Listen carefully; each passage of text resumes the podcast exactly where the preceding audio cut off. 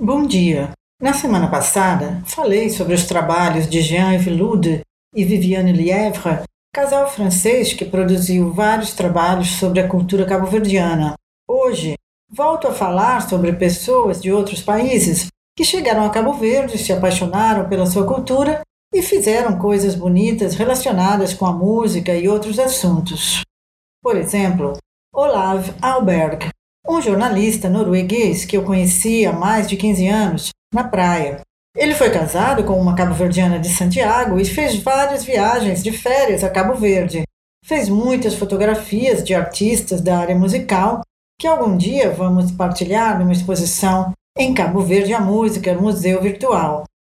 Isso porque ele é um grande apaixonado pela música e pela cultura cabo-verdiana de modo geral, e criou um site com o nome de Tabanca, com muita informação. Em 2004, no seu blog Lantuna, a jornalista Matilde Dias escreveu: Quer saber que festas tradicionais acontecem de janeiro a dezembro nas diferentes ilhas de Cabo Verde? E mais, biografias, resenhas de livros, notícias? Era no site de Olaf que se encontrava tudo isso. Infelizmente, hoje em dia o site já não está acessível ele continha uma quantidade enorme de textos publicados nos jornais cabo-verdianos, como reportagens e entrevistas que eram reproduzidos, e foi muito útil nas minhas pesquisas.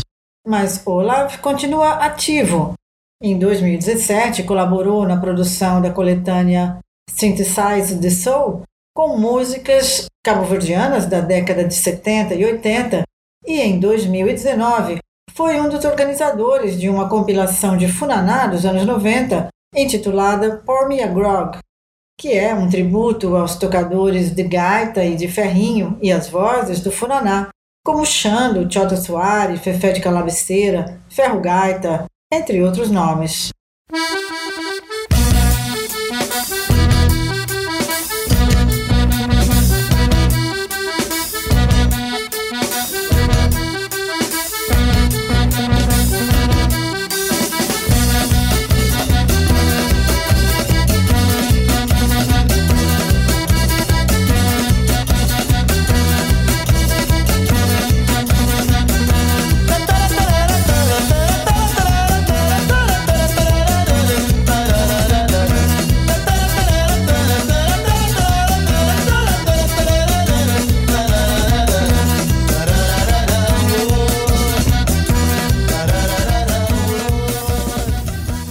Pessoa que eu gostaria de recordar aqui é Antonio Danise, um italiano que fundou em Firenze uma associação de amizade com Cabo Verde e que escreveu um guia turístico sobre as ilhas.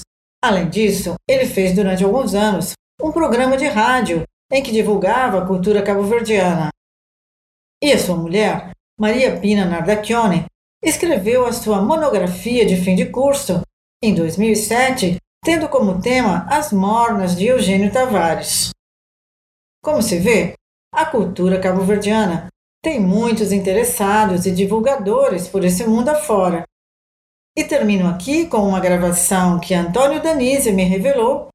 Sim, porque ele está sempre atento às coisas interessantes que surgem na Itália relativas a Cabo Verde. Franca Mazur, cantando beleza.